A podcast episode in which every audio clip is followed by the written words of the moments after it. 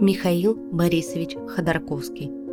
Бизнесмен, общественный и политический деятель, бывший заключенный СИЗО «Матросская тишина» в Москве, экс-глава нефтяной компании «ЮКОС». 25 октября 2003 года был арестован и обвинен в нескольких экономических преступлениях. На момент ареста был одним из богатейших людей в мире. Его состояние оценивалось в 15 миллиардов долларов. Обвинялся Мещанским судом Москвы по семи статьям Уголовного кодекса. Среди них уклонение от уплаты налогов и мошенничество в крупном размере. Слушания по делу длились около 10 месяцев –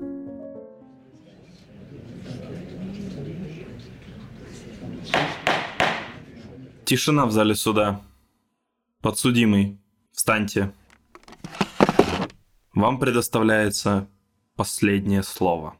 Последнее слово читает Артур Шувалов. Уважаемый суд, уважаемые присутствующие, сегодня для меня очередная возможность оглянуться назад. Я вспоминаю октябрь 2003 года, последний мой день на свободе – Через несколько недель после ареста мне сообщили, что президент Путин решил, я должен буду, как было сказано, хлебать баланду 8 лет. Тогда в это было сложно поверить. С тех пор прошло уже 7 лет. 7 лет – достаточно большой срок, а в тюрьме особенно. У нас у всех было время многое переоценить и переосмыслить. Судя по смыслу выступления прокуроров, а смысл приблизительно такой – дайте им 14 лет и наплюйте на прежнее судебное решение – за эти годы меня опасаться стали больше, а закон уважать еще меньше. Первый раз они хотя заботились предварительно отменить мешающие им судебные акты. Теперь решили, и так сойдет. Тем более отменять теперь потребовалось бы не два, как в прошлый раз, а 60 судебных решений. Я не хочу сейчас возвращаться к юридической стороне дела. Все, кто хотел что-то понять, давно все поняли. Я думаю, признания вины от меня никто не ждет всерьез. Вряд ли сегодня кто-нибудь поверит мне, если я скажу, что похитил всю нефть в своей собственной компании. Но также никто и не поверит, что в московском суде возможен оправдательный приговор по делу Юкоса. Тем не менее, я хочу сказать о надежде. Надежда, она, конечно, главная в жизни. Я помню конец 80-х годов прошлого века, когда мне было 25.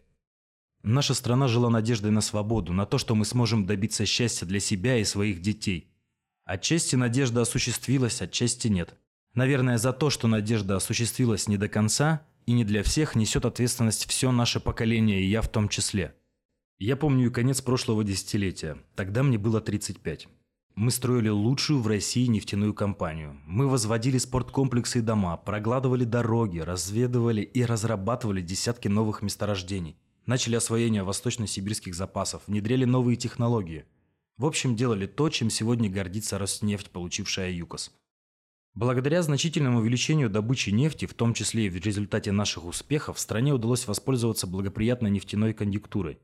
У нас у всех появилась надежда, что период потрясений, смуты позади, что в условиях огромными трудами и жертвами достигнутой стабильности мы сможем спокойно строить новую жизнь, великую страну. Увы, и эта надежда пока не оправдалась. Стабильность стала похожа на застой, общество замерло. Хотя надежда пока живет. Живет даже здесь, в зале Хамовнического суда, когда мне уже почти 50. С приходом нового президента, а с того времени прошло уже более двух лет, у многих моих сограждан тоже вновь появилась надежда. Надежда, что Россия все же станет современной страной с развитым гражданским обществом, обществом, свободных от чиновничьего беспредела, от коррупции, от несправедливости, от беззакония. Ясно, что это не могло случиться само собой за один день. Но и делать вид, что мы развиваемся, а на самом деле стоять на месте и пятиться назад, пусть и под личиной благородного консерватизма, уже невозможно и просто опасно для страны. Невозможно мириться с тем, что люди, называющие себя патриотами, так отчаянно сопротивляются любому изменению, ограничивающему их кормушки и вседозволенность. Достаточно вспомнить судьбу поправки к 108 статье Уголовно-процессуального кодекса «Арест предпринимателей» или про чиновничьи декларации о доходах. А ведь именно саботаж реформ лишает нашу страну перспектив. Это не патриотизм, а лицемерие. Мне стыдно смотреть, как некоторые в прошлом уважаемые мною люди пытаются оправдать бюрократический произвол и беззаконие. Они обменивают свою репутацию на спокойную жизнь в рамках сложившейся системы, на привилегии и подачки. К счастью, такие не все. И других все больше. Я горжусь тем, что среди тысяч сотрудников ЮКОСа за 7 лет гонений не нашлось тех, кто согласился бы стать лжесвидетелем, продать свою душу и совесть. Десятки человек испытали на себе угрозы, были оторваны от родных и близких, брошены в застенки. Некоторых пытали, об этом стало известно в ходе процесса. Но теряя здоровье и годы жизни, люди сохранили то, что сошли для себя главным – человеческое достоинство – те, кто начинал это позорное дело, Бирюков, Каримов и другие, тогда презрительно называли нас коммерсантами, считали быдлом, готовым на все, чтобы защитить свое благополучие, избежать тюрьмы. Прошли годы, и кто оказался быдлом, кто ради денег и из-за трусости перед начальством врал, пытал, брал заложников. И это они называли государевым делом. Мне стыдно за свое государство. Ваша честь. Я думаю, мы все прекрасно понимаем, Значение нашего процесса выходит далеко за пределы наших с Платоном судеб. И даже судеб всех тех, кто безвинно пострадал в ходе масштабной расправы над Юкосом. Тех, кого я оказался не в состоянии защитить, но о ком я не забываю. Я помню каждый день. Спросим себя, что сегодня думает предприниматель, высококлассный организатор производства, просто образованный творческий человек, глядя на наш процесс и полагая абсолютно предсказуемым его результат? Очевидный вывод думающего человека страшен своей простотой – Силовая бюрократия может все. Права частной собственности нет. Прав у человека при столкновении с системой вообще нет. Будучи даже закрепленными в законе, права не защищаются судом, потому что суд либо тоже боится, либо является частью системы. Стоит ли удивляться, что думающие люди не стремятся к самореализации здесь, у нас в России? Кто будет модернизировать экономику? Прокуроры? Милиционеры? Чекисты?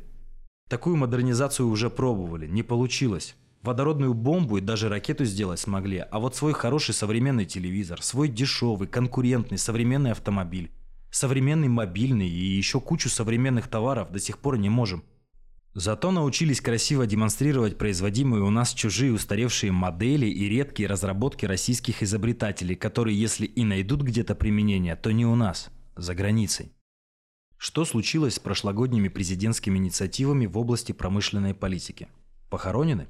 А ведь они имели реальный шанс слезть с сырьевой иглы. Почему похоронены?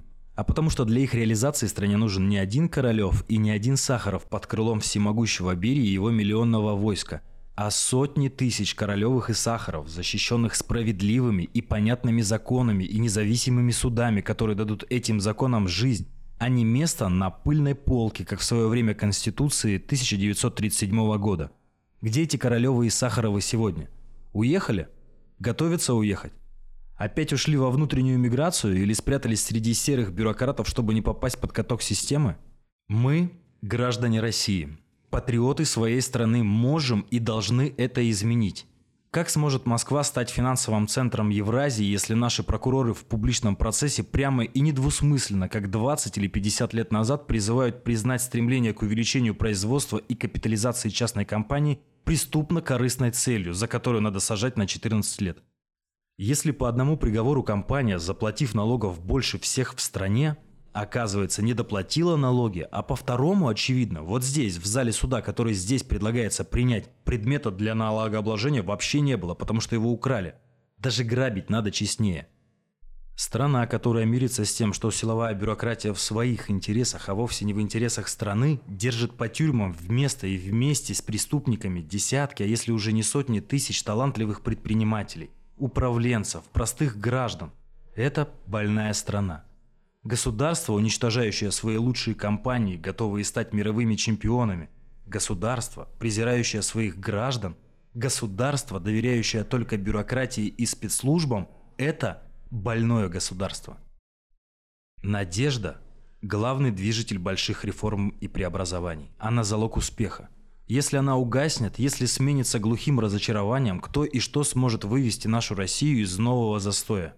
Я не преувеличу, Ваша честь, если скажу, что за исходом этого процесса следят миллионы глаз по всей стране и по всему миру. Следят с надеждой, что Россия все-таки станет страной свободы и закона, где закон будет выше чиновников – где поддержка оппозиционных партий перестанет быть поводом для репрессий, где спецслужбы будут защищать народ и закон, а не бюрократию от народа и от закона, где права человека не станут больше зависеть от настроения царя, доброго или злого, и где наоборот власть будет действительно зависеть от граждан, а суд только от права и от Бога. Или если хотите, называйте это совестью. Я лично верю. Так будет. Я совсем не идеальный человек, но я человек идеи. И мне, как любому, тяжело жить в тюрьме и не хочется здесь умереть. Но если потребуется, у меня не будет колебаний. Моя вера, она стоит моей жизни. И думаю, я это доказал. А вы, уважаемые господа оппоненты, во что вы верите? В правоту начальства? В деньги? В безнаказанность системы? Я не знаю. Вам решать. Ваша честь. В ваших руках гораздо больше, чем две судьбы. Здесь и сейчас решается судьба каждого гражданина нашей страны. Тех граждан, которые на улицах Москвы и Читы, Питера и Томска и иных городов и поселков рассчитывают не стать жертвой милицейского беззакония. Тех, кто завел свой бизнес, построил дом, добился успеха и хочет, чтобы это все досталось его детям, а не рейдерам в погонах. Наконец, тех, кто хочет честно исполнять свой долг за справедливую зарплату, а не ожидать ежеминутно, что будет под любым предлогом уволен коррумпированным начальством. Не в нас с Платоном дело, во всяком случае не только в нас. Дело в надежде для многих наших сограждан и в надежде на то, что суд завтра сможет защитить их права или каким-то очередным бюрократам-чиновникам придет в голову эти права нагло и демонстративно нарушить. Я, ваша честь, знаю – есть люди, я называл их в процессе, которые хотят нас оставить в тюрьме, оставить навсегда. Но в общем они этого и особо и не скрывают, публично напоминая о существовании вечного дела Юкоса. Почему не скрывают? А потому что хотят показать, что они выше закона, они всегда добьются того, что задумали. Пока, правда, они добились обратного. Из нас, в общем, совершенно обычных людей не сделали символ борьбы с произволом. Это получилось. Это не наша заслуга, их. Тем не менее, им необходим обвинительный приговор, чтобы не стать козлами отпущения. Я хочу надеяться, что суд с честью выдержит их психологическое давление, а давление будет, мы все знаем, как и через кого оно будет происходить. Я хочу, чтобы независимый суд стал реальностью и буднями моей страны. Чтобы слова, которые здесь цитировались о самом справедливом суде в мире, рожденные в совке, перестали столь иронично звучать сегодня – чтобы не мы оставили в наследство нашим детям и внукам опаснейшие символы тоталитаризма. Ваша честь. Я готов понять, что вам очень непросто. Может быть, даже страшно. Я желаю вам мужества, все понимают, что приговор по этому делу, каким бы он ни был, станет частью истории России. Более того, он будет ее формировать для будущих поколений, и вы это понимаете лучше многих. Все имена останутся в истории, и обвинителей, и судей, так же, как они остались в истории после печально известных советских процессов. На этом я бы хотел закончить. Спасибо большое. За две недели чтения приговора по первому уголовному делу Ходорковского суд признал его виновным по всем инкриминируемым ему деяниям, за исключением мошеннического завладения 20% пакетом акций апатита и приговорил его к 9 годам лишения свободы. 20 октября 2005 года Ходорковский был доставлен для отбывания наказания в колонию Як-1410 в городе Краснокаменске. 20 декабря 2013 года президент Российской Федерации Владимир Путин подписал указ о помиловании Михаила Ходорковского, освободив его от дальнейшего отбывания наказания – в общей сложности Ходорковский провел в заключении более 10 лет.